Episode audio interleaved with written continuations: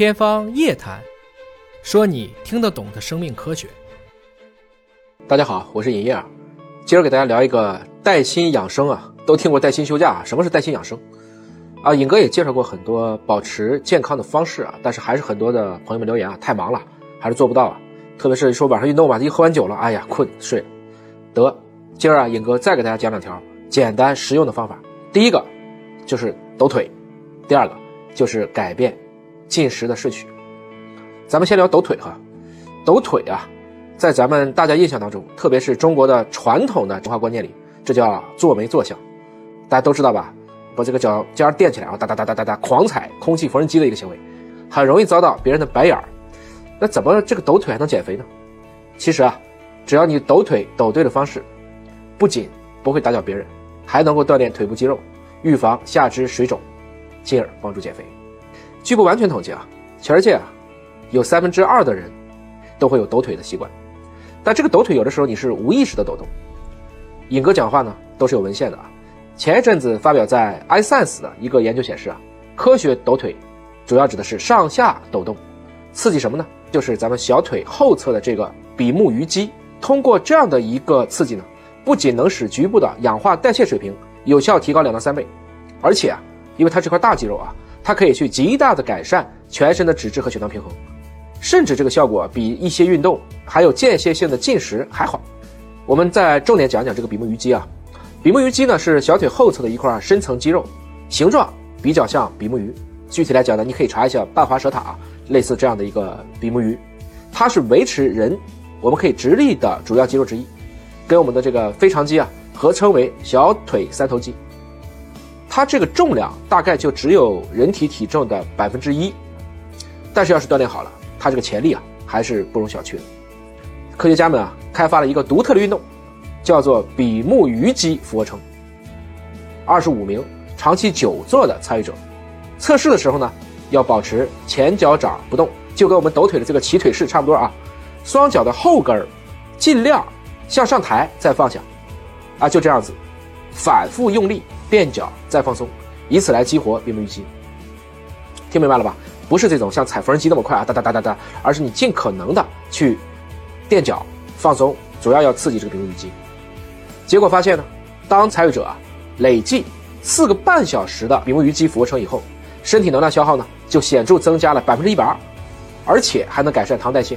参与者呢，在摄入了七十五克的这口服葡萄糖耐量实验，三个小时以后，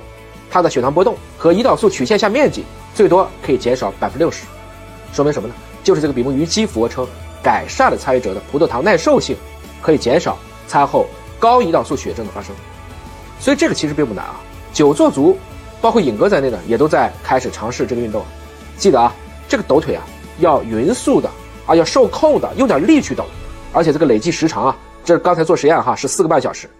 但是你不要去盲目的追求这个抖的速度，要能够去感受锻炼肌肉的过程，要明白啊，我们有一种记忆啊，号称叫肌肉记忆，其实就是说你慢慢的已经让你的神经系统习惯了，自身关节肌肉力量情况良好的呢，啊，我建议你可以加大一些抖腿的难度，比如说你加负重，绑一个弹力带，让你这个抖腿晃腿都能够锻炼更多的肌肉群。记住，我们有非常多的肌肉啊，都是在腿部的，大腿、小腿这个肌肉如果好啊实际上也会减少衰老的。我们再来聊聊吃啊，目前呢，国内外都比较认可的利于血糖控制的进食顺序是先吃蔬菜，然后再吃富含蛋白质和脂肪的肉类、蛋类，最后吃碳水化合物。这个建议呢，虽然是面向高血糖、肥胖人群。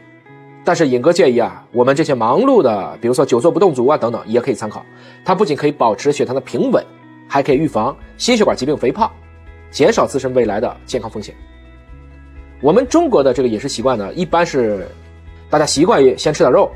啊，再来点鱼，可能再吃个半荤半素，最后上青菜。这个研究呢是专门选了二百三十八位二型糖尿病患者啊，以前的进食顺序，先吃米饭后吃菜。但是在不改变他们饮食总量的情况下，就是把饮食顺序调整了一下。按刚才讲的啊，先吃菜，再吃荤的，最后吃主食，坚持三个月，发现患者的空腹血糖和餐后血糖都有明显的改善。其他的相关研究也发现呢，这样的一个进食顺序啊，对体重啊、腰围啊、血脂这些指标都有改善的作用。为什么饮食换个顺序影响这么大呢？啊，我们可以从机理上分析一下啊。首先，如果你是空腹，已经比较饿的时候，食欲是旺盛的，那这个时候进食速度过快，比如说你先吃肉或者先吃米饭，这个摄入量你控制不了的，啊，非常容易就直接被碳水炸弹，尤其是这个精碳水啊，它的供能速度很快，会迅速的去升高血糖。那为了保持平稳呢，你的胰岛的贝塔细胞啊，就会临急临忙的分泌大量的胰岛素，就使得快速飙升的这个血糖呢，又开始快速回落了。你的胰岛细胞本来人家是想跑一个有氧的，你给他来了一把四百米折返跑，这种忙则生乱呢，血糖长期处于一惊一乍的这种波动状态，久而久之，胰岛素抵抗，最后人体的各个细胞都不配合或无法配合胰岛素的工作了，胰岛细胞也受不了了，天天干活也没有一个好的反馈。血糖就变得居高不下，慢慢的开始导致肠道菌群的改变，进而引发了二型糖尿病。但如果饮食顺序变了，比如说你先吃蔬菜，蔬菜里面是大量的膳食纤维，吸水以后形成胶团，它就可以去延缓糖分和油脂的吸收。这个时候你再吃肉蛋类，因为糖类和油脂呢也能够逐渐刺激多种饱食激素，一个是你有这种饱腹感，第二个也是告诉你，哎，不要再吃了啊。也就是说，蛋白质和油脂作为另外两种宏量营养素呢。也可以去平衡血糖带来的这种冲击，所以先吃刚才的这两类食物呢，能帮助我们均衡营养的吸收。更重要的是哈，菜肉并不会明显的去升高血糖，但是它们启动了消化过程，帮胰岛素的分泌先做了个准备活动，开启工作的讯息。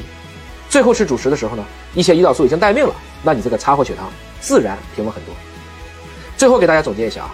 同样是久坐，如果你能够科学抖腿，就是带薪健身；